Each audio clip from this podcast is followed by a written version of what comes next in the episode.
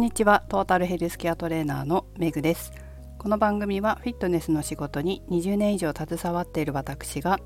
独自の視点で健康やダイエットに関する情報を解説し配信する番組です。本日のテーマは最新フィットネストレンドをお送りします。なんだかかっこいいタイトルにしてしまいましたけれども今日はですね年に1回かな。行われているフィットネスや健康に関するイベント？展示会か。展示会に行ってきました。毎年行くようにしてるんですけど毎年行くとなんとなく傾向が変化してるんだな。フィットネスのトレンドが変わってるんだなっていうことに少しずつですが気づきますね。ということでえ今日展示会に行ってみて感じたことをお伝えしていきます。ただですね一つお断りしておきますが毎年ですね目的を持っていくんですけどその目的って毎年違うんですよ。で結構広い場所でやってるのでそのずっと細かく見てるわけにもいかず自分の目的に合わせて見るものを変えているからもしかしたらこれまで目に入ってなかっただけど、えー、今年は目に入ったのかもしれないっていうところもちょっとご了承いただければと思います。で今回大きく分けると4つかなっていう感じですね。私が気になったところですよ。ちなみにね。ではいきます。1番目 AI。なんか AI ってていう文字を今年いつもより目に入った気がしますね。AI でやる姿勢分析のアプリとかまあ、そういう感じのものとか見ましたね。やはりこうフィットネス業界の中にも AI っていうのが取り入れられてくるのかなっていう感じしますね。2つ目は中国企業です。こんなに中国企業ってあったかなっていうぐらい中国の企業があったような気がしますで特徴的だったのが接客してない呼び込みしてないっていうとこでしたね。日本の企業というか日本人が接客してる企業は結構呼び込みを一生懸命やってたんですけどなんか見てると中国語で書かれた企業は中でスマホをいじっていて誰も呼び込みもしておらずこう人もいないみたいなブースになってたなっていうのがありました。それから私あの結構マシンを見たりするんですよね。で自分もこういうマシンが欲しいなっていうのがあってただ今まだ場所がないから買えないけどでも買うんだったらこれ欲しいな場所移動したらお店のね場所を移動したらこれ欲しいなっていうのがあってそれを見に行くんですけど、まあ、見てるとピラティスのマシンが増えたような気がしますね。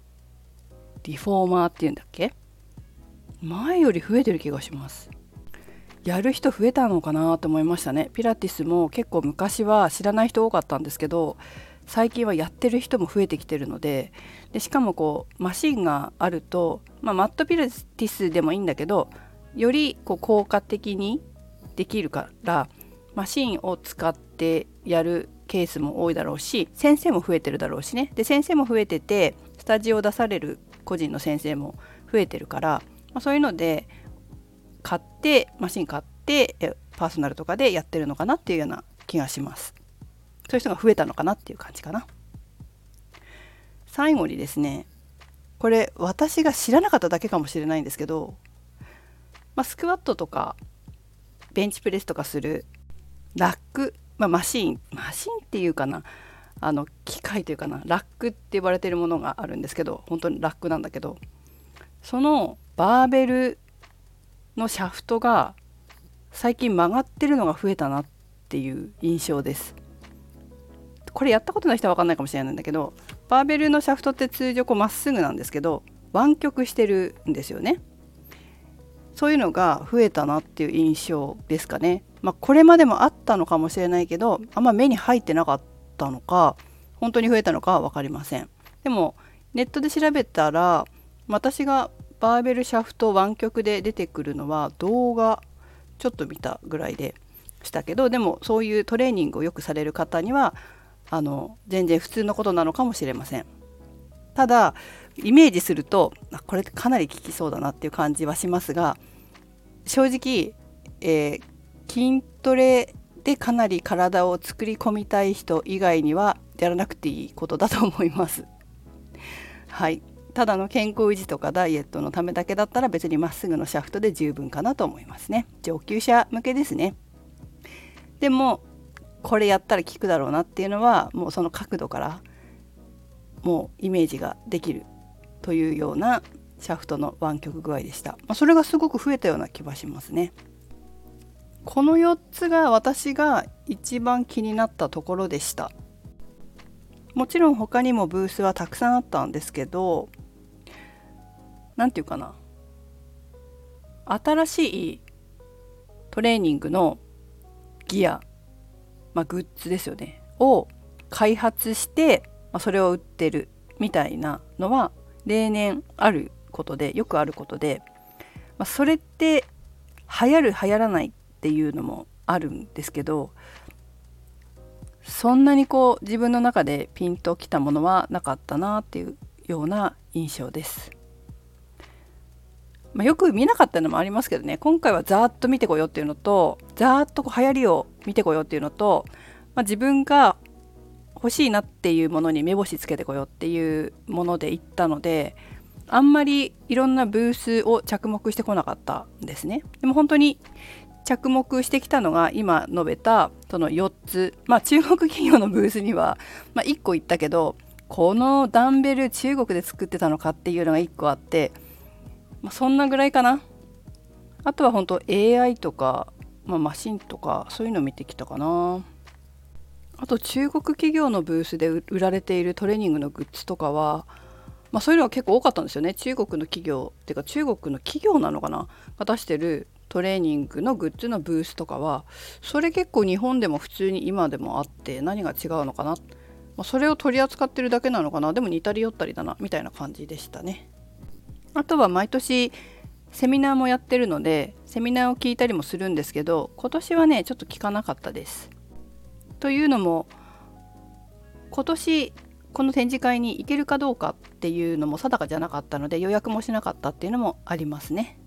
そんなところでしょうか。ということで実は今日はね